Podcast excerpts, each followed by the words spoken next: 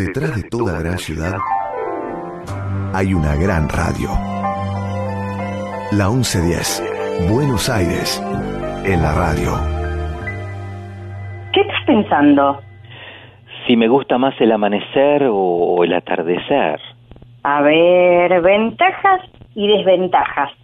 Al amanecer nace el sol. En realidad nunca muere.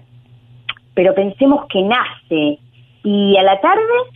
Se esconde y al atardecer se pone más naranja. En el amanecer hace más frío. Y en el atardecer, cuando se va también. ¿Y la luna? ¿Llena o nueva? ¿Cuarto creciente? ¿Y la plaza? ¿Calecito o tobogán? Lo que quieras, pero, pero vamos yendo, vamos yendo que nos esperan. Ah, agarremos ese atajo que salimos justo al arenero. Dale, dale. Buenos Aires tiene un montón de plazas, pero solo hay una a la que se llega por el aire. Plaza 1110. Un lugar imaginario donde Martín Leopoldo Díaz te invita a explorar la música y los sonidos. Plaza 1110.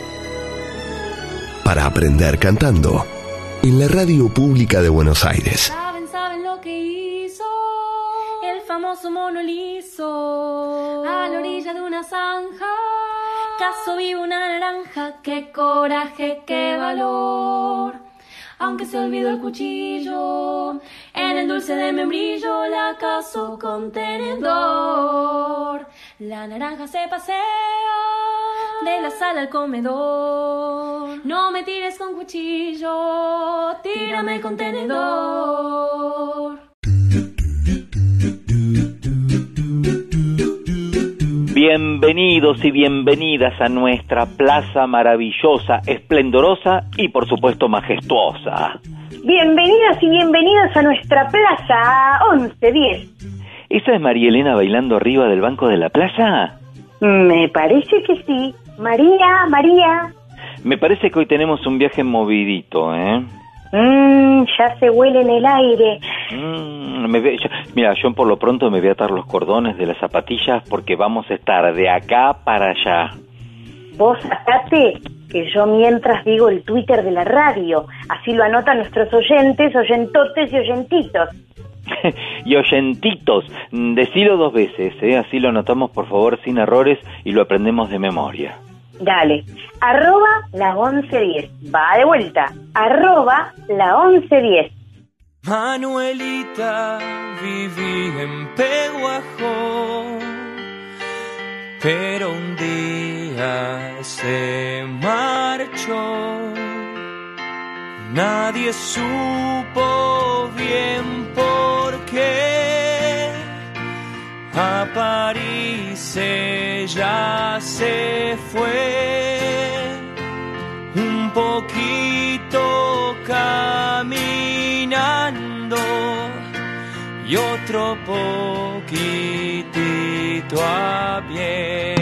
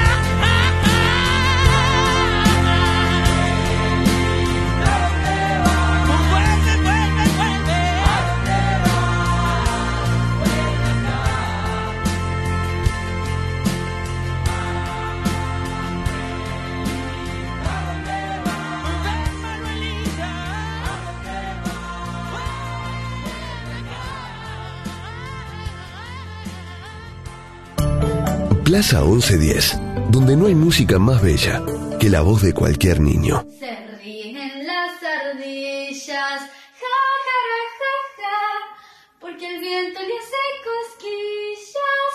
Ay, jacaranda.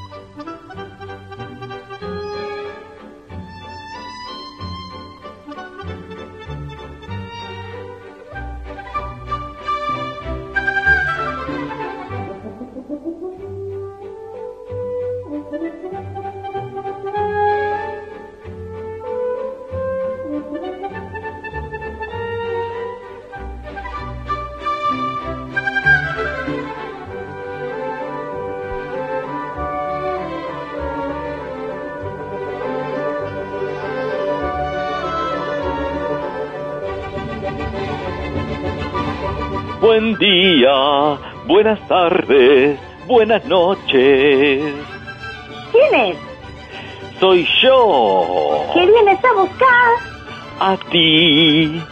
¿Y el compositor? Ya voy. Por eso, vete, olvida la aduana y pega la vuelta. Jamás lo pude comprender. Vuelve, quédate en la plaza, demos otra vuelta. Mm.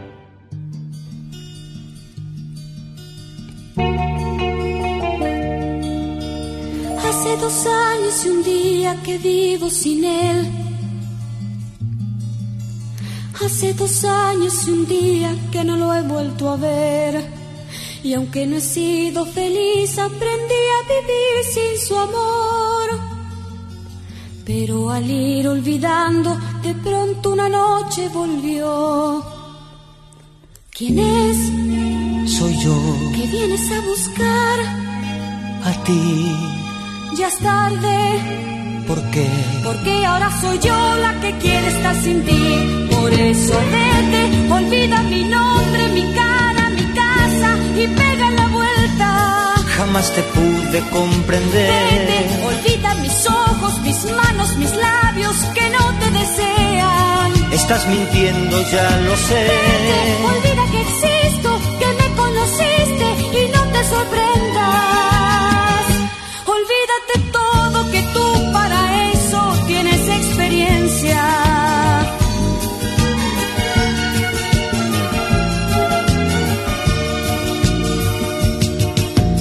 En busca de emociones un día marché. De un mundo de sensaciones que no encontré. Y al descubrir que era todo una gran fantasía volví. Entendí que quería las cosas que viven en ti. Adiós, Ayúdame, no hay nada más que hablar. piensa en mí. Adiós, ¿Por qué? porque ahora soy yo la que quiere estar sin ti. Por eso vete, olvida mi nombre, mi cara, mi casa y pega la vuelta. Jamás te pude Vete, comprender. olvida mis ojos, mis labios que no te desean. Estás mintiendo, ya lo sé. Olvida que existo, que me conociste y no te sorprendas. Olvídate todo que tú para eso tienes experiencia. Gioacchino Rossini, compositor italiano, mucha ópera, muchas obras, muchas canciones, algunas mm, obras de música de cámara y también piano, ¿eh? Y algo de música sacra. Amén. ¿Me abre, por favor? Vete, olvida la aduana, la fecha, la data, métete en la plaza.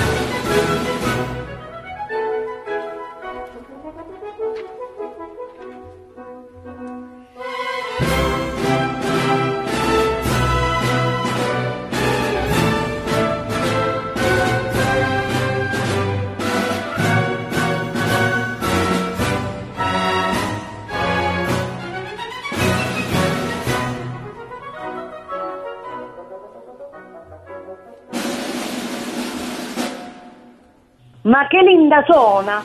Dove stiamo, ragazzo? Ma en l'Italia, dove hai nato?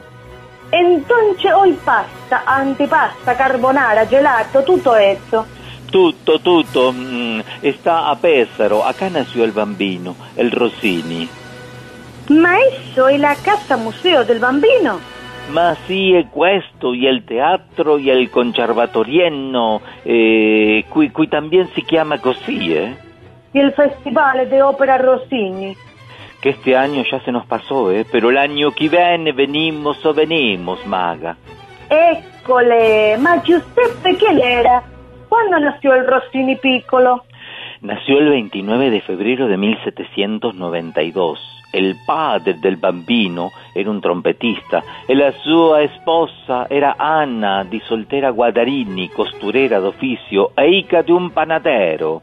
Oh, ma che ganna di comerme uno panetone. ¿E la mamma e il papà cantaban? ¿Eran músicos? Giuseppe le heredó un poco de música, un poquito de religión y también un volumen de Ariosto. ¿eh? El resto de su educación se consagró a la legítima escuela de la juventud sureña, la sociedad de su mamá, los jóvenes cantantes de la compañía.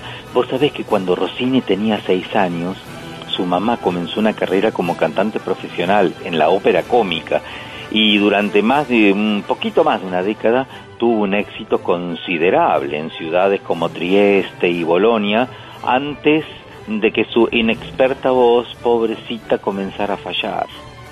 Digamos que la familia, que en la familia corría por sus venas la si y la bemol. E la corcea e la clave di sole Y la fusa. E il silenzio. Grazie. Dimmi padrino, per favore. Padrino.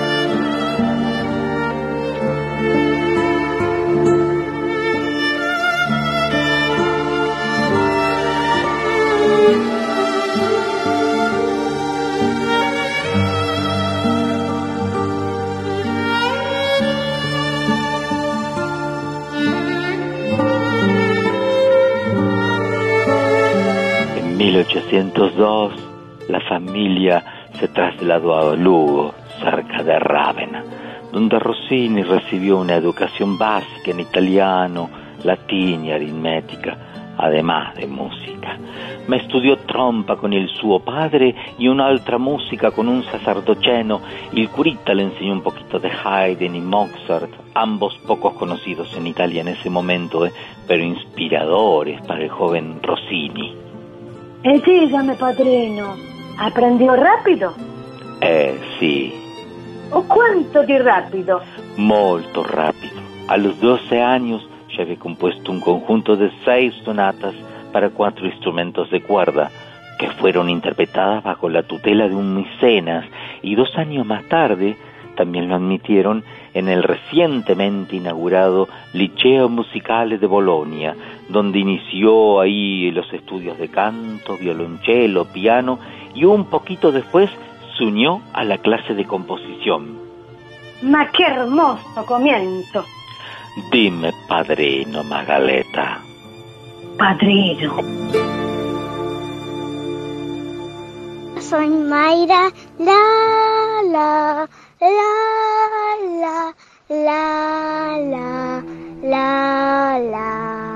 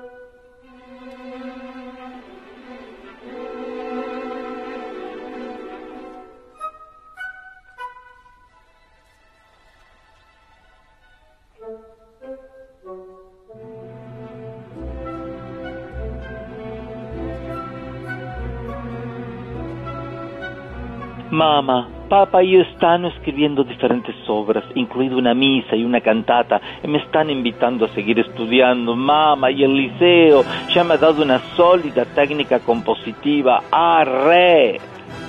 E che vas a facere, Gioacchino Antonio, a parte di stare tutto il dia giocando alla play?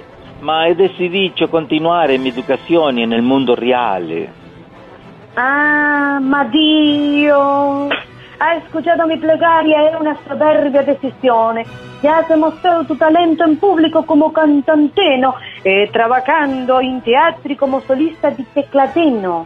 Ma por eso quiero dedicarme di lleno a componer óperas. Mamá, por favore, Giovanni Morand me está invitando al nordeste di Venecia, donde está el principal centro operístico para cuando cumpla mis 18 años. Por favor, mamá, por favor.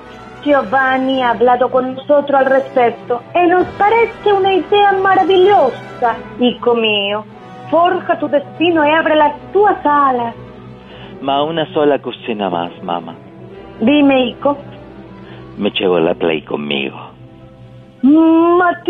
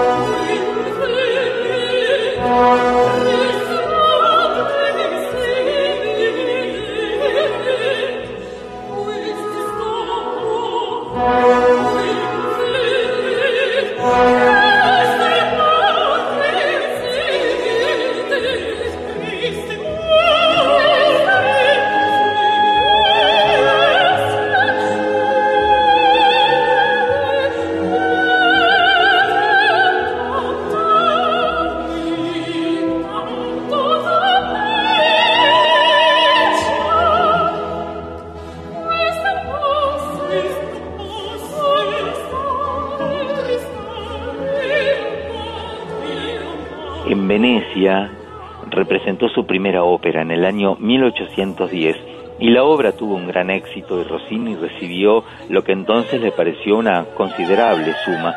Eran 40 escudos, una cantidad que nunca jamás había visto junta.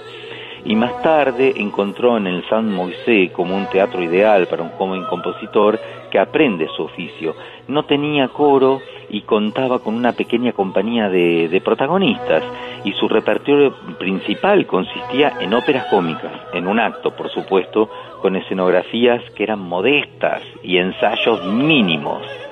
Ah, pero qué interesante. Así llegaría el éxito de su primera pieza. A mediados de 1812 recibió un encargo de la Scala de Milán, donde su comedia en dos actos, La Piedra de Toque, tuvo 53 funciones, un exitazo para la época, que no solo le trajo beneficios económicos, sino también la excepción del servicio militar y el título de maestro di cartello. Ma che cosa dice? Era un compositor cuyo nombre en carteles publicitarios garantizaba un teatro lleno. Pero qué bárbaro, qué fenómeno.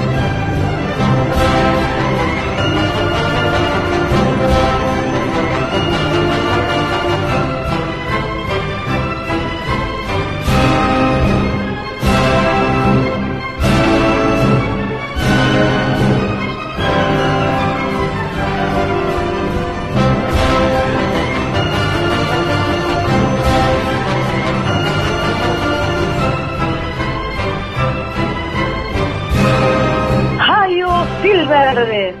Kimosabi. ¿Qué hace el llanero solitario metido en la plaza de Rossini? Decime. Se- se- pero mira, no sé, se metió solo cuando escuchó esta música de Guillermo Tell de Rossini. ¿Qué hacemos? Ah, era de Rossini. Yo pensaba que la había compuesto Toro. La música se hizo famosa con la serie, pero casi nadie sabe que, que no era para el llanero, sino que era eh, para Guillermo. Al final crecimos todos escuchando a Rossini. Exactamente, vos lo dijiste. El llanero solitario.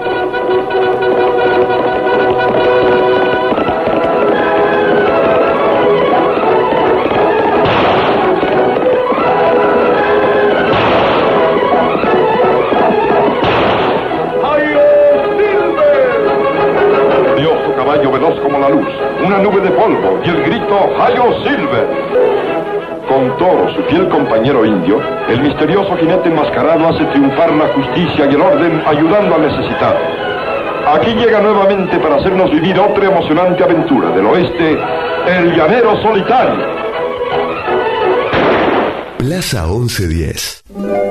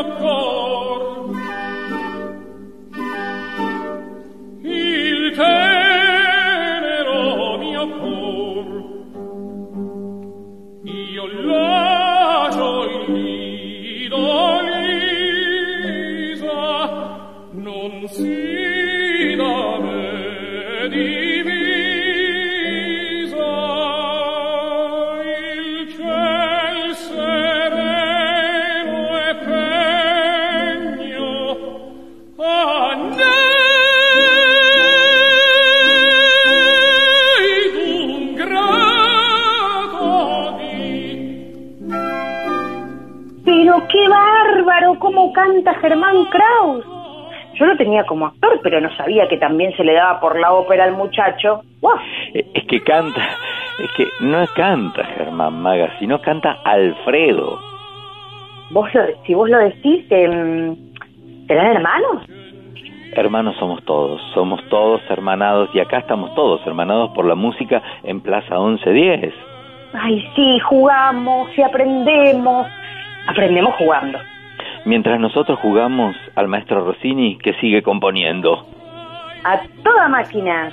A toda, en, mira, entre 1810 y 1823 le puso el gancho a 34 óperas para la escena italiana que se representaron en Venecia, Milán, Ferrara, Nápoles y otras ciudades también.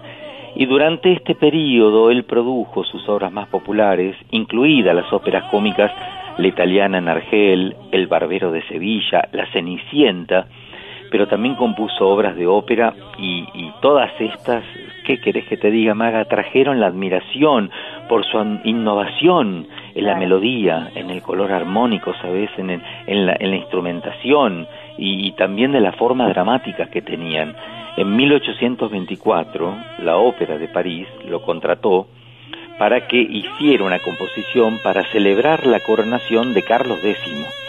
Era el viaje Reims, ¿eh? reutilizada más tarde mm, para su primera ópera en francés, El Conde Ori. Y también en 1829 hizo su última ópera, Guillermo Tell. Y dale con Guillermo Tell.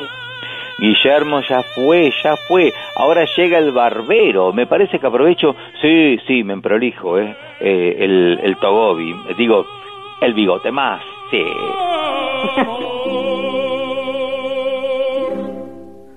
La la la la la la la la la la la la la La la la la la la la la la la la la la La la la la la la la la la la La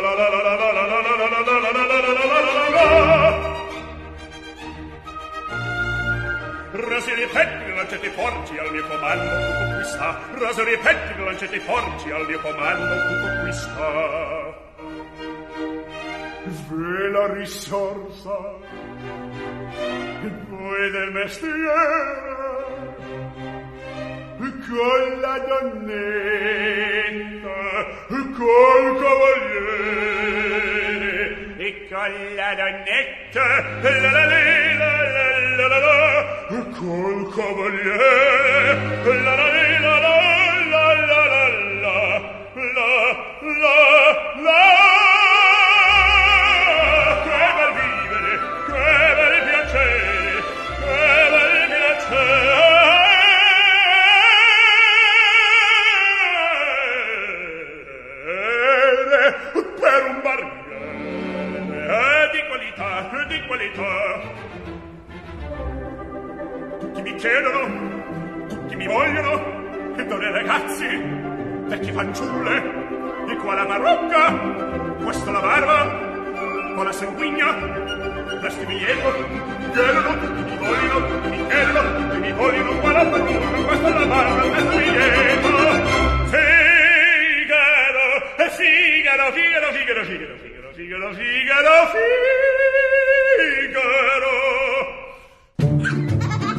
Figaro. Plaza 1110. Aprendí jugando en la radio de tu ciudad.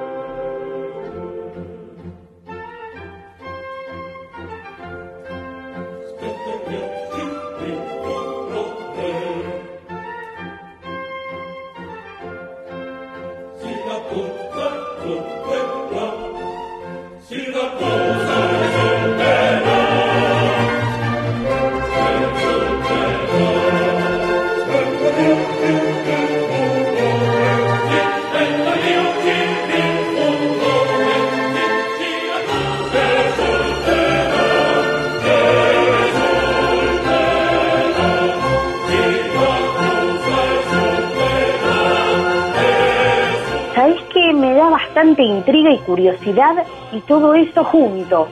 Saber, averiguar, enterarme cómo, cuándo y por qué o con qué el Tano Rossini se hace famoso, famoso, lo que se dice un famoso para tapa de revista Caras.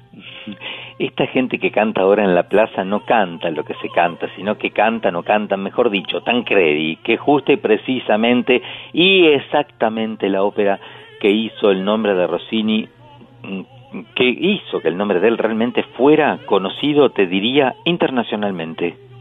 Ahí está. Eso es justo lo que yo quería saber. Y después, ¿se fue a la isla de Caras o salió en la tapa de la revista Gente? no, ni uno ni lo otro, sino casi lo contrario y viceversa. Mm, o sea, O sea que después siguieron producciones de la ópera en Nueva York, en Londres, y fue director de música de los teatros reales, incluido el teatro de ópera más importante de la ciudad de Nápoles. Rossini rápidamente te diría que se ganó el respeto del público y la crítica. como que los napolitanos lo amaron. Por primera vez pudo escribir regularmente para una compañía residente de cantantes de primer nivel y una excelente orquesta con ensayos adecuados, horarios que hacían innecesario componer con prisa para cumplir con los plazos. Le cambió la vida. Tal cual, el segundo ídolo más importante de Nápoles, ¿Cómo el segundo? ¿Y el primero? el santo patrono de Nápoli, Diego Armando Maradona.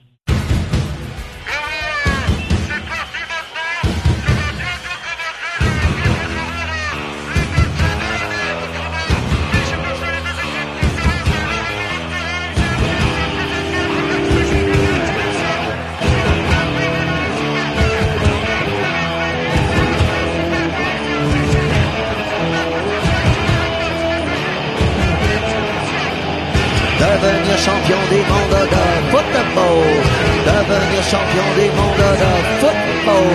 Devenir champion des mondes de football.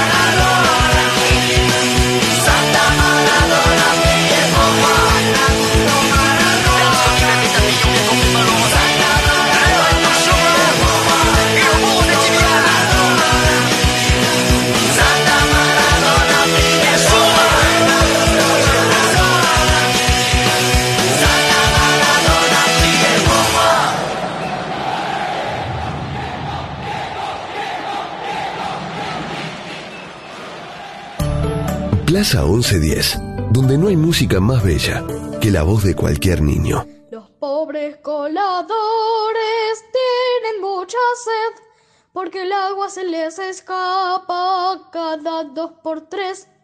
Yo no sé por qué. Qué hermoso instrumento el clarinete. Adoro el clarinete Magalí. ¿Y vos? Ay, yo también. Pere, pere, pere, pe. Así el clarinete. ¿Viste? ¿Viste? Ah, qué bien que te sale a vos, eh, las prácticas de clarinete. Fíjate, yo en cambio no, yo me quedo con el piano porque me resulta muy difícil. Pero vamos a hablar a continuación en nuestra querida Plaza 1110 con María Soledad Lugano, que es profesora de la Escuela de Música 12 del Distrito 19 y es clarinetista, enseña en clarinete. ¿Cómo estás, María Soledad? Bienvenida. Hola, ¿qué tal? Gracias por, por llamar. Sí, sí, estoy trabajando en la escuela actualmente. Qué bueno, qué bueno. ¿Cuántos años hace que tocas el clarinete? O, o mejor dicho, ¿empezaste de chiquita? Mira, en realidad no, no empecé desde chiquita. Chiquita era más bien, ya estaba terminando el secundario eh, cuando Sí. empecé a tocar el, el clarinete, más bien de grande. Eh, y ya la mi edad, pero eh, tranquilamente 20 años que toco el clarinete. Qué bueno. ¿Y, y eso cómo fue? Eh, ¿Se dio por decantación? ¿Tocabas otro instrumento? ¿Te llamó el, el clarinete? ¿Cómo fue la elección del instrumento? Mira, en, en principio me gustaba mucho el saxo, creo que en la época en que Claro. yo empecé a, a incursionar en, en qué instrumento iba a elegir, me gustaba el saxo y el saxo en ese momento es muy caro, que eso estoy hablando de alrededor del, de los 90, fines de los 90, principios Claro. del 2000, eh, era un instrumento caro porque estaba muy de moda. Eh, y bueno, nada, mis papás me dijeron, no, no podemos. Y yo siempre tuve la, eh, digamos, me, me gustó y me fascinaba mucho los instrumentos y en general el arte en general, porque yo hice un secundario con orientación artística y en- no, no en música, eh, sino en, la rama plástica. Eh, pero siempre me gustó la música y, y todo lo relacionado al arte, o sea que quería tocar un instrumento y bueno, eh, había un clarinete, que alguien vendía un clarinete y yo dije sí, sí, sí, pero no sabía lo que era hasta que recibí el clarinete y bueno, no, y después más tarde tuve un saxo y defini- definitivamente me quedé con el clarinete y, y vendí el saxo para comprarme un clarinete. Qué bien, qué bien. Amigos, estamos dialogando con María Soledad Lugano, profesora de la Escuela 12 del Distrito 19. ¿Cuál es eh, tu experiencia en las escuelas municipales de música, María Soledad? Eh, bastante, trabajé, hace como 10 años que trabajo eh, como docente en escuelas de música, no soy titular, eh, siempre fui suplente o interina, eh, y la verdad que muy bien, es lindo, es muy gratificante el trabajo de docencia con un instrumento, eh, y la verdad que he pasado por muchas escuelas de música y siempre tuve una buena recepción y, y bueno y, y buenos compañeros y, y alumnos.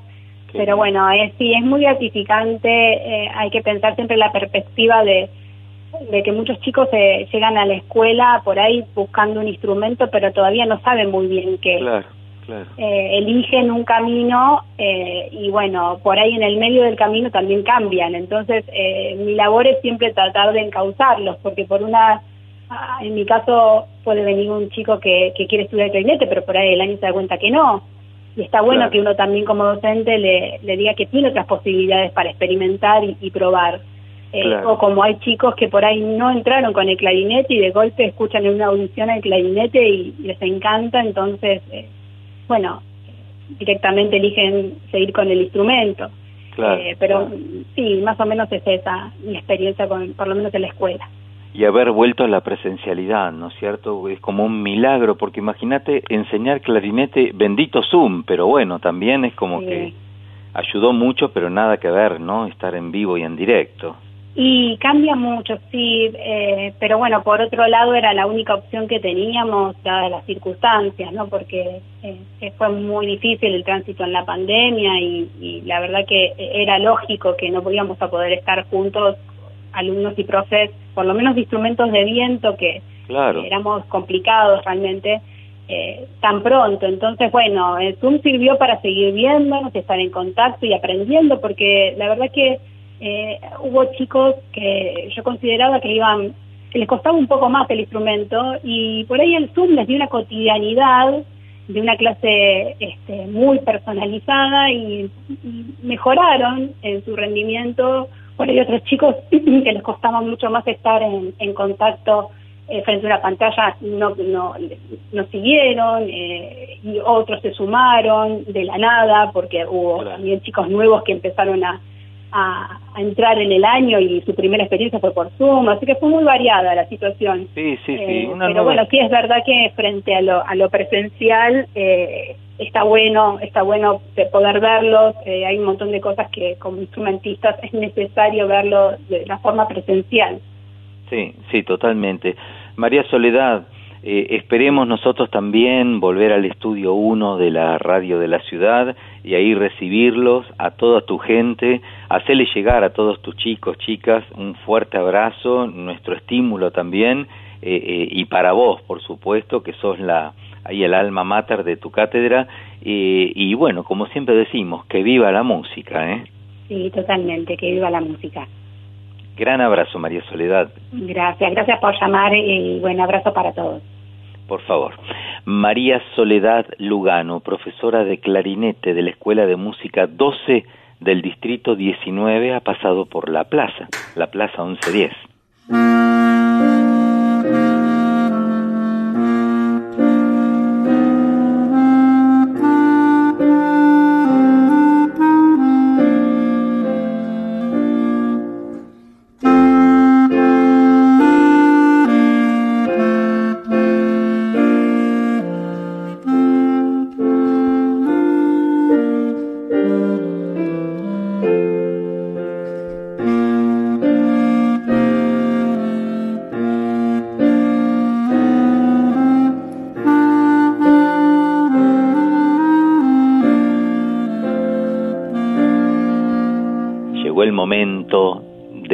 Futuros instrumentistas, de los estudiantes de estas escuelas municipales y Maga vamos a hablar con un futuro clarinetista. ¿Qué te parece?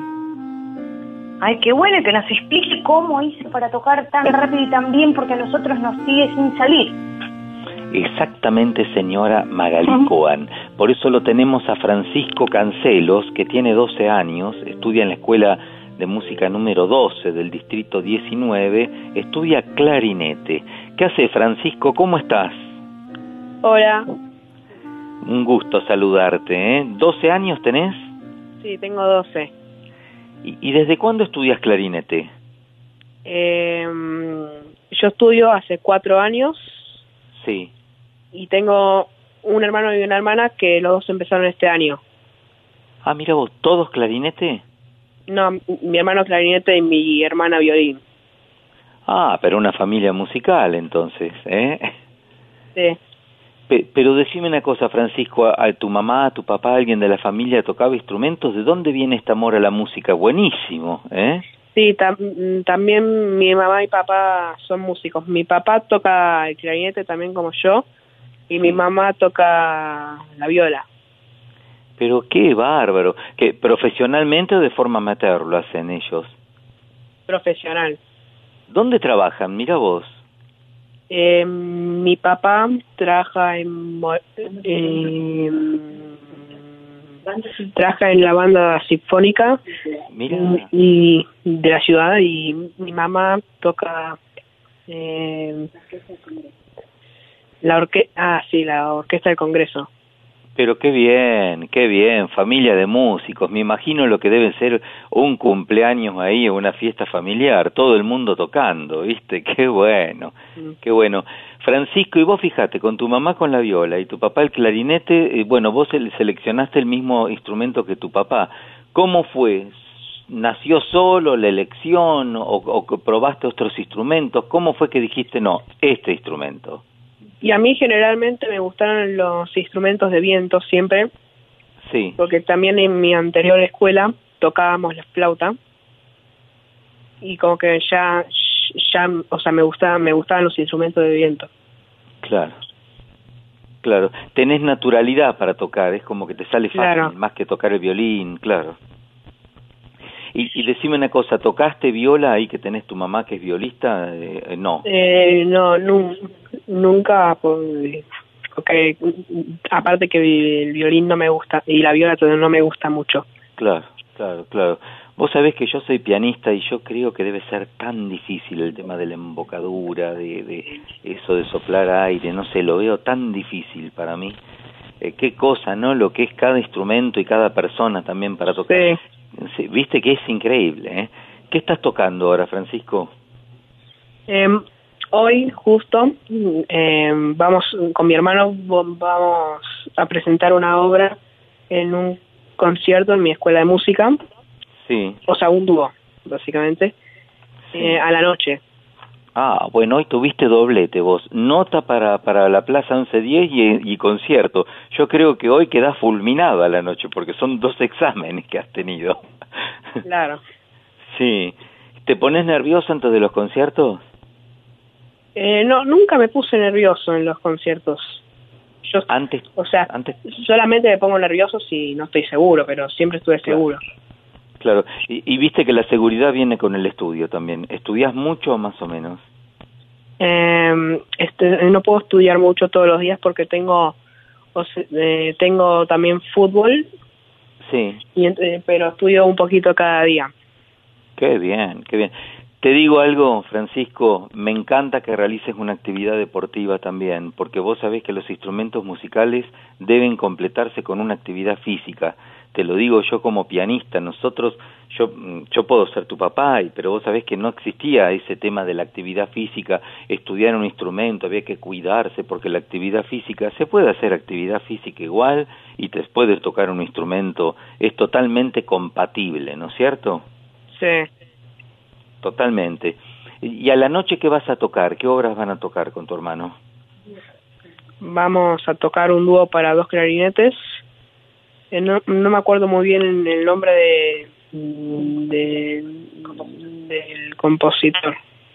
Sí, sí, no importa, no importa. ¿Hoy a la noche es el concierto? Sí. Bueno, suerte, te vi bárbaro, te vi muy bien. Escúchame, Francisco, decile algo a un chico, una chica que te está escuchando y que no se anima a ir a una escuela municipal. ¿Cuál fue tu experiencia? ¿Qué le dirías vos a ellos, los que no están decididos todavía? Eh, bueno, eh, es divertido eh, y tenés que elegir y si querés tocar música y si te fascina, Hmm, eh, tenés que elegir el instrumento que más sientas que te identifique porque es la mejor opción que tenés. Claro, claro, sentirse identificado, sentir que podés decir algo a través del instrumento, eso es importantísimo. Bueno, Francisco, nos vemos pronto, si Dios quiere, en el estudio 1. Vos, tu hermano, tu madre, eh, tu- los, tres, los tres hermanos, eh, Cancelos, mamá y papá, haciendo una, una velada musical. ¿Cómo lo ves? Y estaría bueno, nunca tocamos los cinco juntos, porque este año arranca- arrancaron mis dos hermanos. Sí, sí toqué con mi hermano y con mi papá, pero con mi hermana no. Y, y tu mamá tampoco con la viola, fíjate vos. Fíjate vos. Bueno, pre- mm, preparen algo cuando lo, lo tengan, eh, se vienen al estudio 1 y ahí hacemos un encuentro en persona. ¿eh? Hacemos, Dale. ¿eh? Dale, hacemos así. Francisco, fuerte abrazo, suerte para esta noche, ¿eh? gracias. Ok, chao, gracias. Chao, chao. Francisco Cancelos, 12 años, estudiante de clarinete en la Escuela de Música número 12 del Distrito 19 y, y bueno, que suene, que suene más música entonces, eh, el dúo con el hermano Santiago Corumbá y Peter Westall. Música, maestro.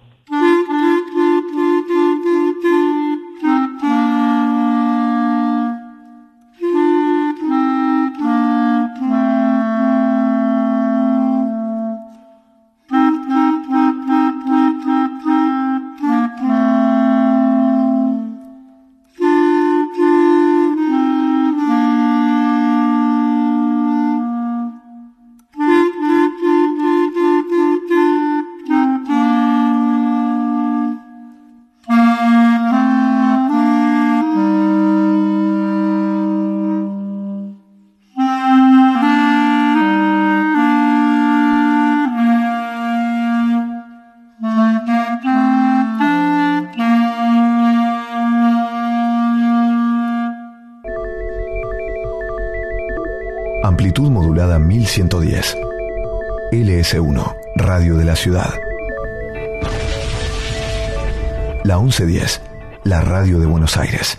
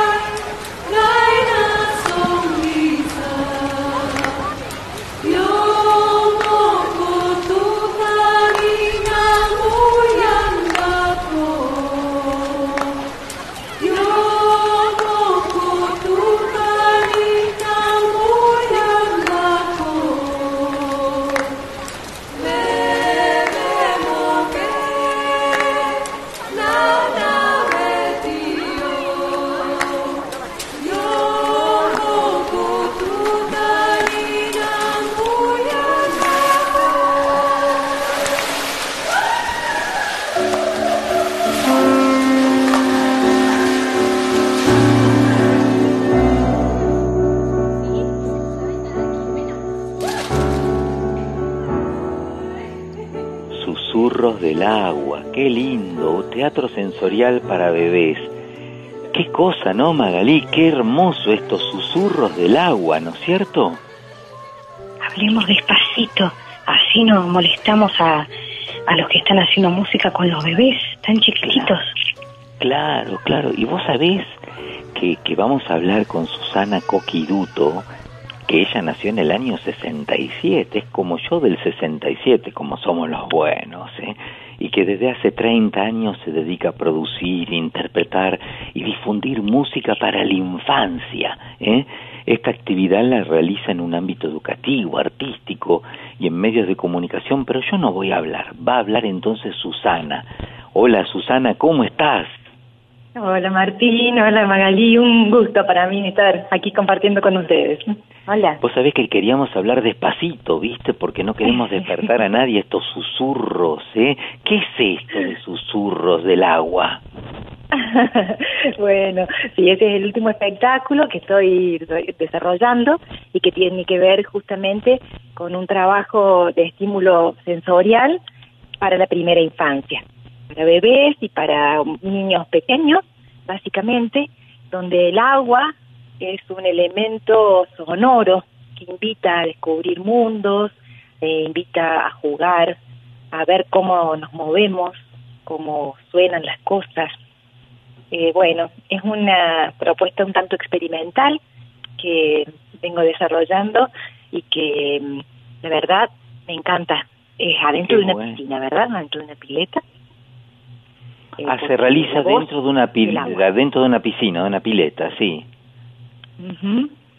Claro, nosotros eh, comenzamos por fuera, la gente está sentada al borde de la pileta y después nosotros entramos, eh, hacemos una, una- un desarrollo escénico, ¿no es cierto? Con canciones y con movimientos y con una especie de mm, coreografía, podríamos decirle, teatral. ¿Cuánto dura? Después- ¿Cuánto dura esto?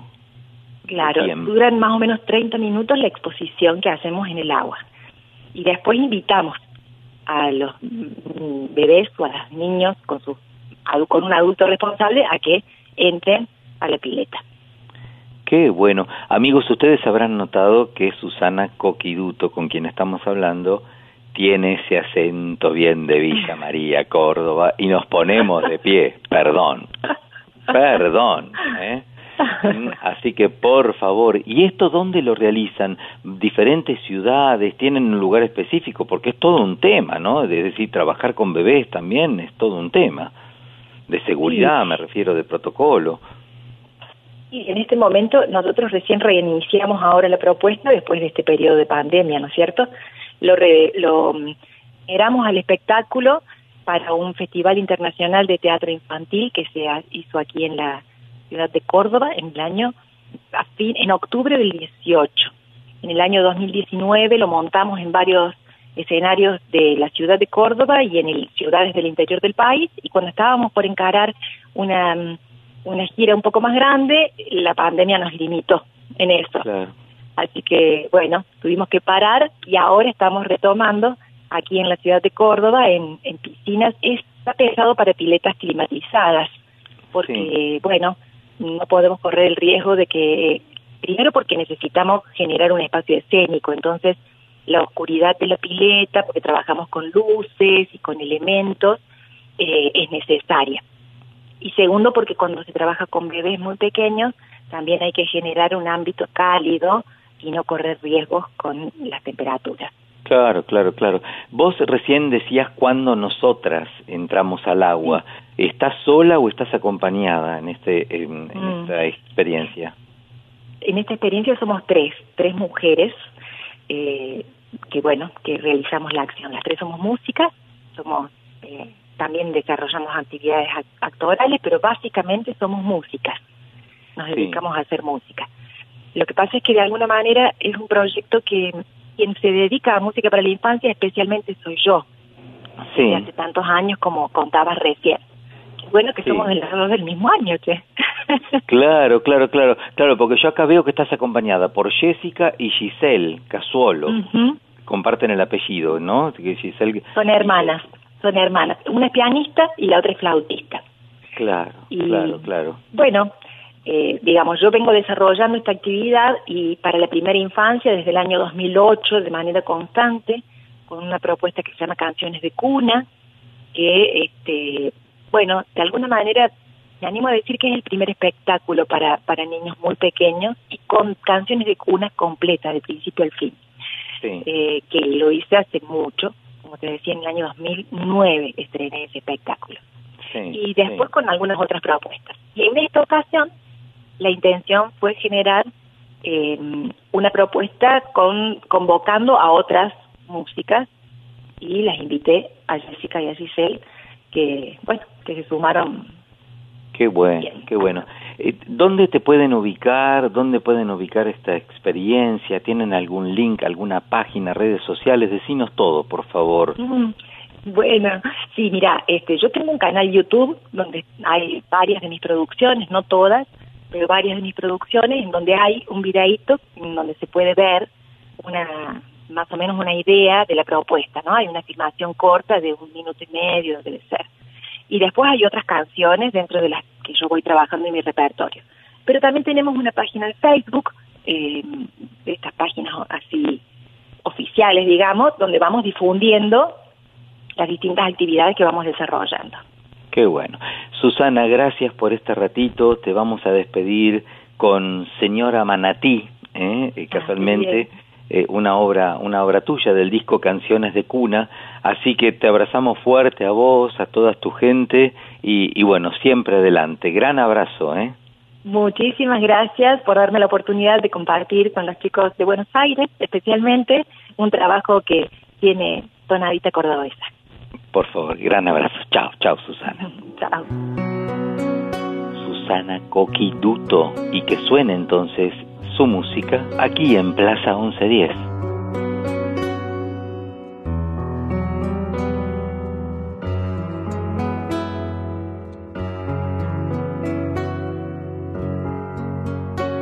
Señora Manatí, sirenita del mar, la historia te pinta de plata y cristal, cantando canciones con dulce ulular, te acompañan guitarras de rojo coral.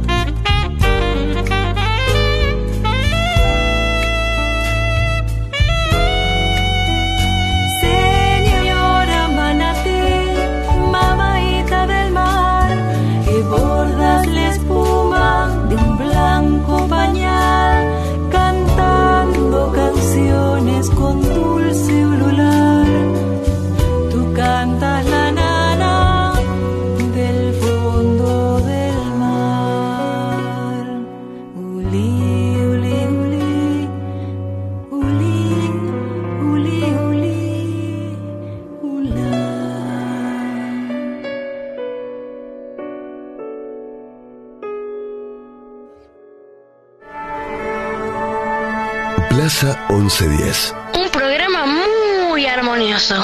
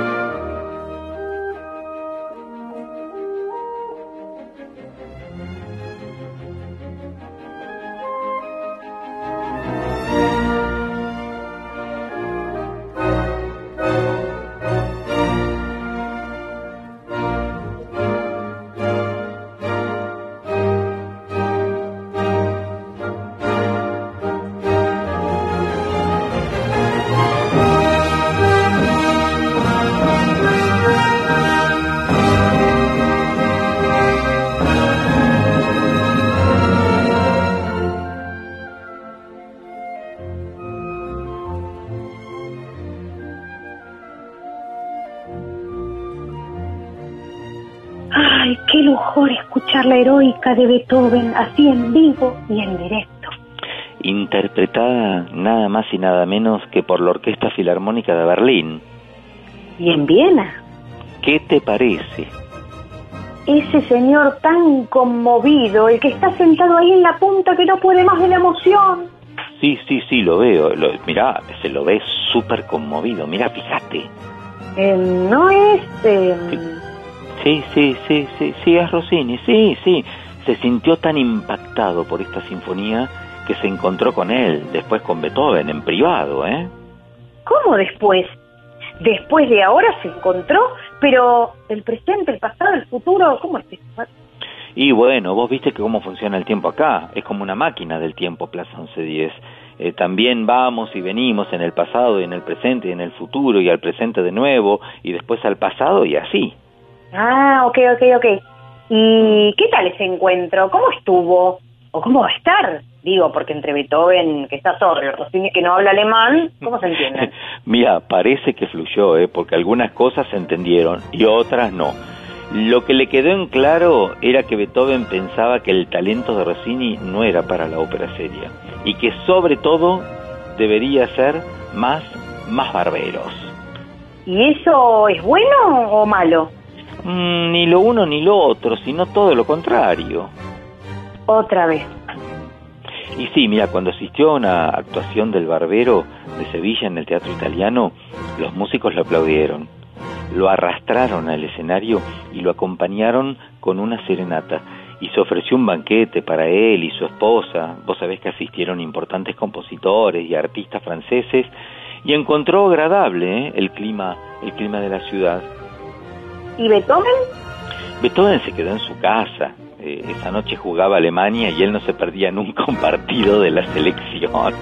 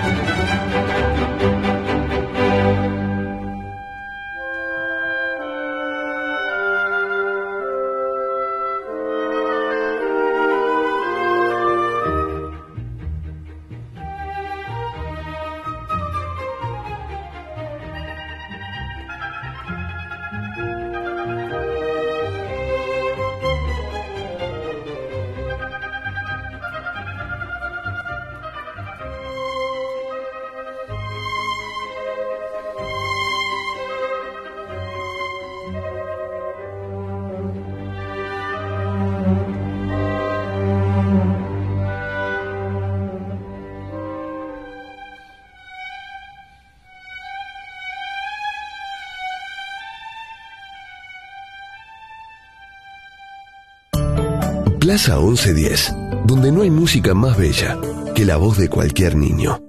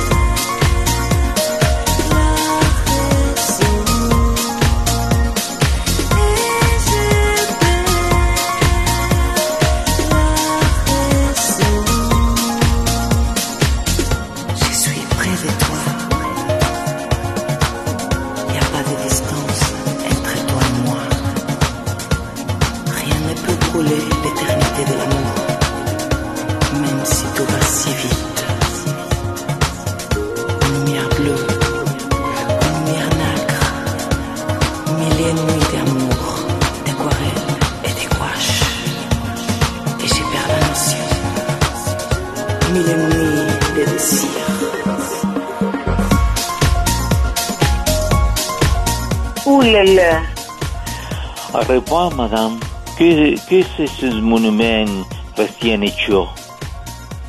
Tiene el art de Toronto para todos los que lucharon en la Revolución Francesa. Chapeau, chapeau. O el romanticismo que de l'époque. Un tal Rossini arregló con el Luis XVIII y está produciendo una gran ópera para la Académie Royale de Musique y una ópera semiseria para el Théâtre Italien. Oui, oui, oui, oui.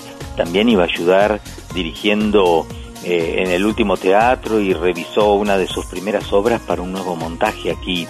Ma como le petit Luis XVIII partió y ascendió, Carlos X eh, allait tomber, allait il, est chancé, le prince, et que me a dit que la première de la nouvelle opera pour Paris, c'est El viaje a Reims.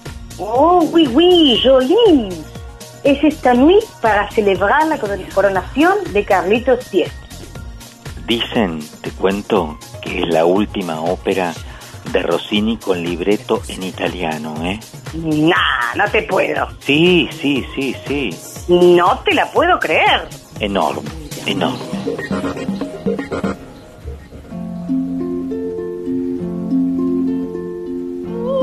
Thôi.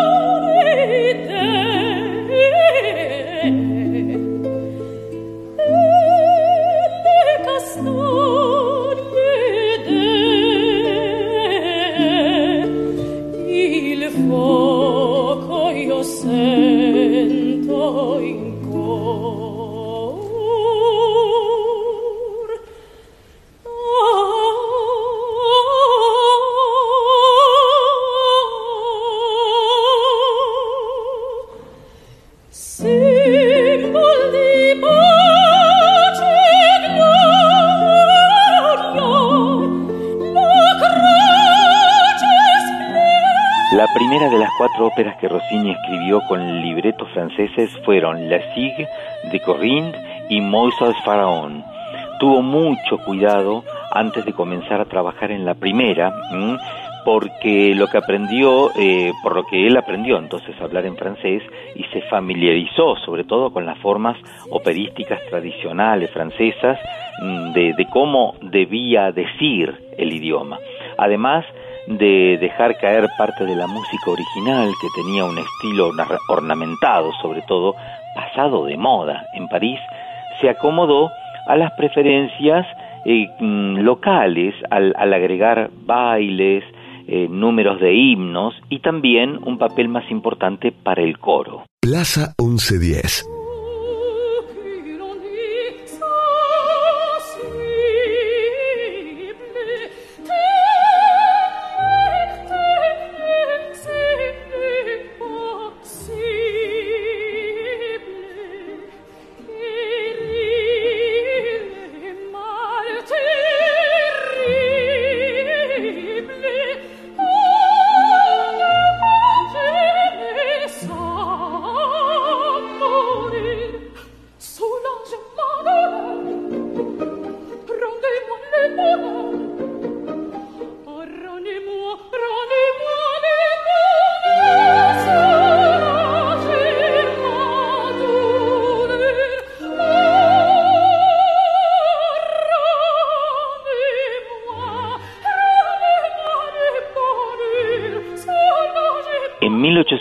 1828 Rossini escribió El Conde Ori, su única ópera cómica en francés, que junto con Semirami de Guillermo Tell es la ópera más larga de Rossini, dura casi tres horas y 45 minutos. Es el esfuerzo de componerla lo dejó exhausto.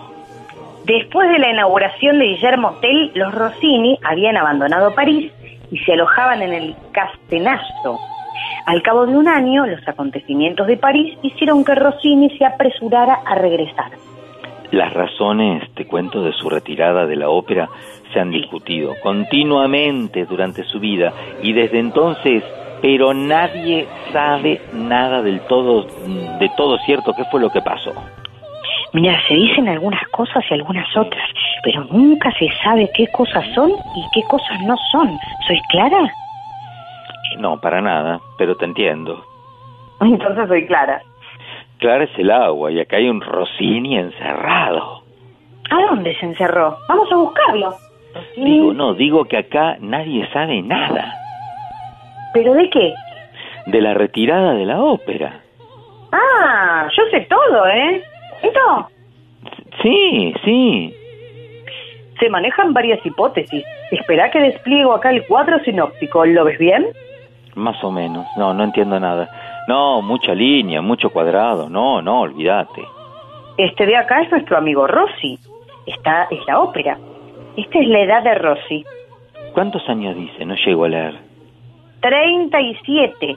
Y esto de acá son las 39 óperas que le escribió al gobierno francés. ¿Capille? Decime padrino. Capille, padrino. No, no, non capisco niente. Que el Rossini, después de todo su trabajo, quería jubilarse. Por eso se tomó el buque, como dice mi abuelo. Ah, sicuro.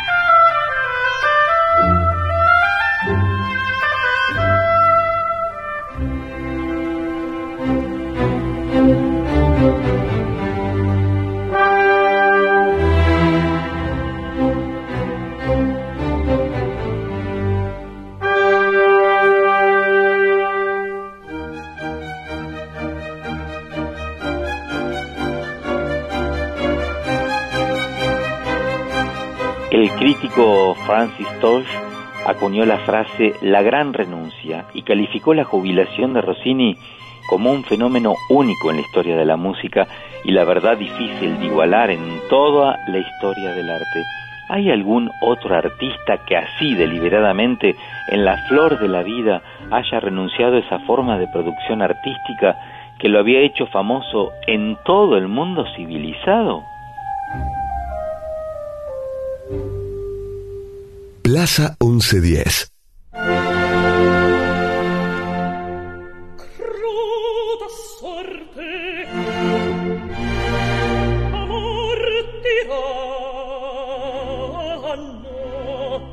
Questa le premia dimmi a te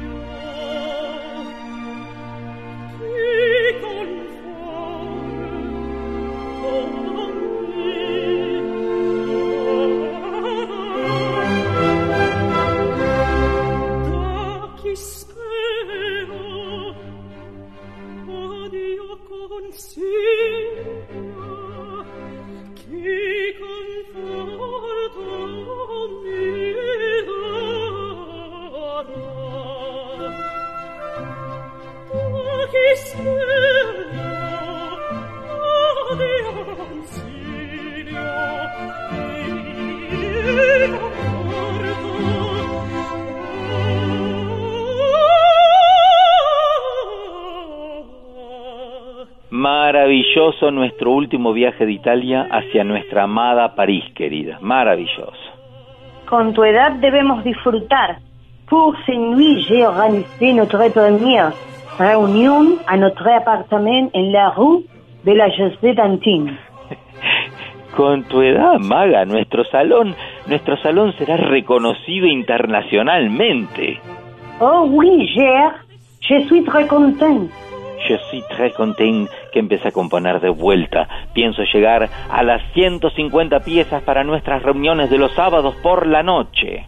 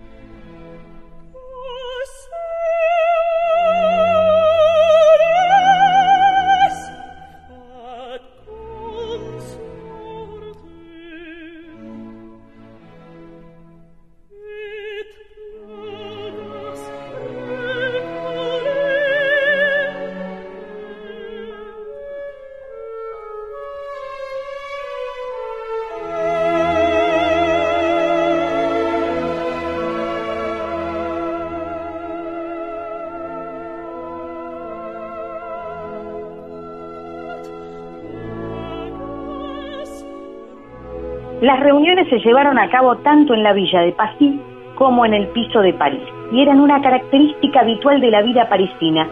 Las personas bien conectadas podían asistir fácilmente a diferentes salones casi todas las noches de la semana, pero las reuniones del sábado por la noche de los Rossini se convirtieron rápidamente en las más solicitadas. Una invitación era el premio social más alto de la ciudad. Los Rossini y Loaut.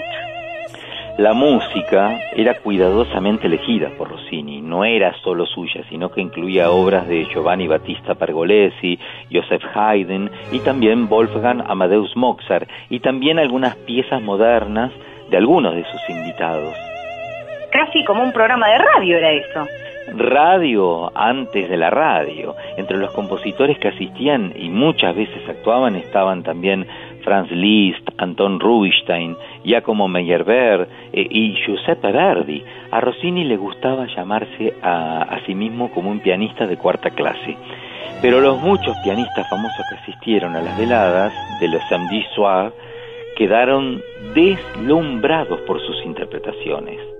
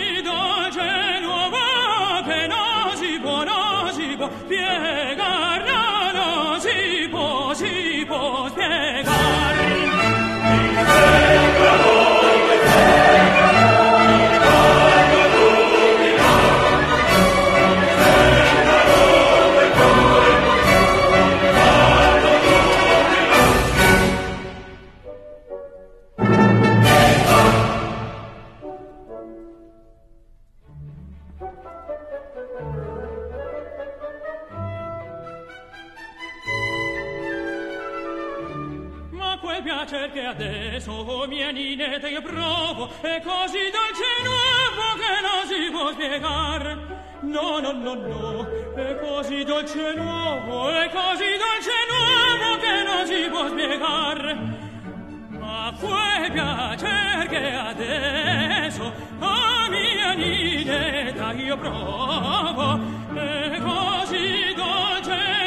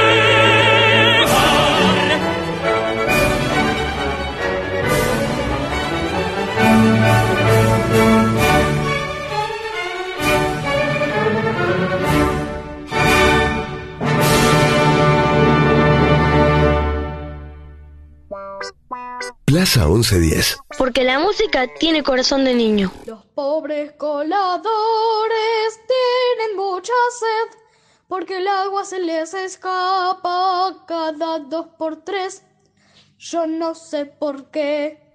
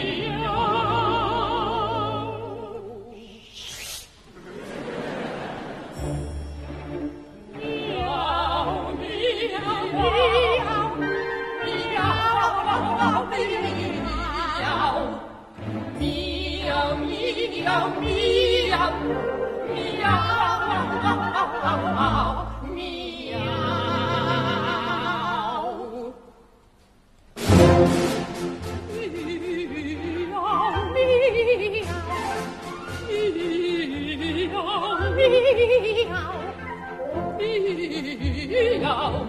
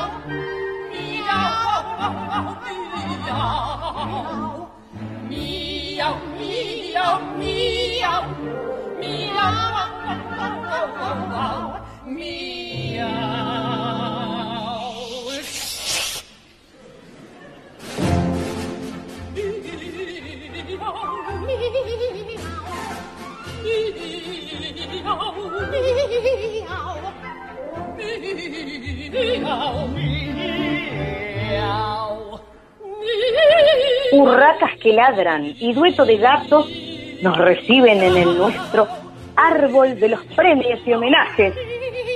¿Cuánto animalito sumándose a este homenaje a un verdadero animal musical? Desde Camille Saint-Saëns y su carnaval de los animales, que Plaza 1110 se parece cada vez más a un zoológico, pero de los buenos, ¿eh? Porque acá los animales andan sueltos y felices y corriendo y jugando entre los nenes. Rossini recibió las condecoraciones más importantes de Francia e Italia como Caballero Gran Cruz de la Orden de los Santos Mauricio y Lázaro, Caballero Gran Cruz de la Orden de la Corona de Italia, wow, Caballero de la Orden de la Legión de Honor, Gran Oficial de la Orden de la Legión de Honor y Caballero de la Orden pour le Mérite. Además, fue miembro de la Academia de Bellas Artes y asociado extranjero. ¿Qué tal? Ya se dijo y se dirá. Y mientras tanto lo volvemos a decir, un animal.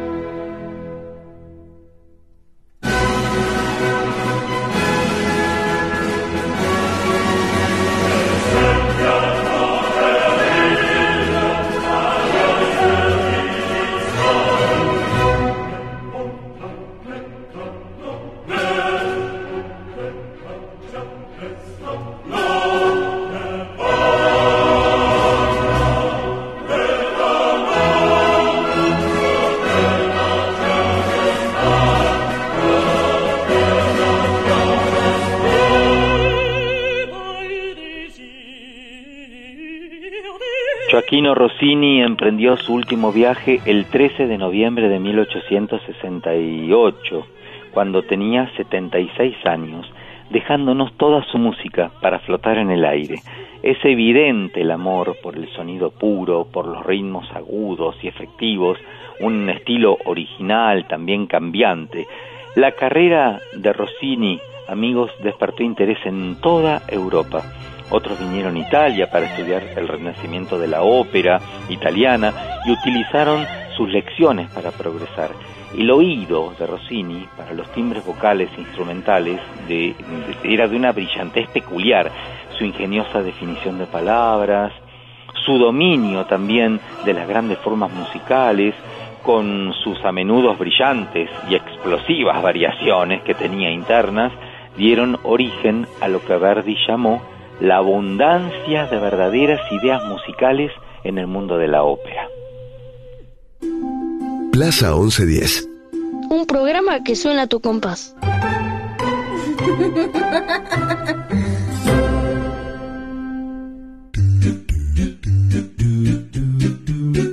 Qué bien que la pasamos en esta reunión de sábado escuchando a Rossini tocar.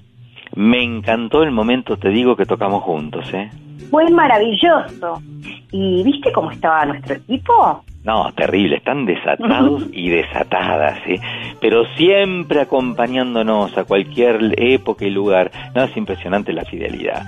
Tenemos en la producción a Carla Giurastante, Gisela Moduño, Marina Torino y Patricio Perazo, la edición artística de Martín Algueró, la grabación de Matías, el Chaco Palavecino, la co-conducción de la señora de las mil voces, besos enormes, Magalí Coan. Un placer como siempre.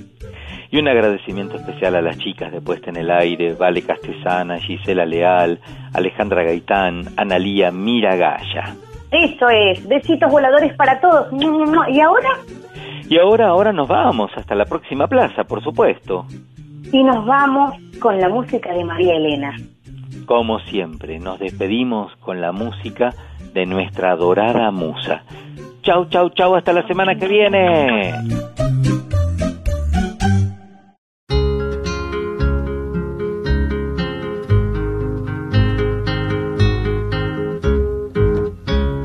Da la media vuelta, toca el cascabel, roba caramelos en el almacén. A ver, a ver, a ver.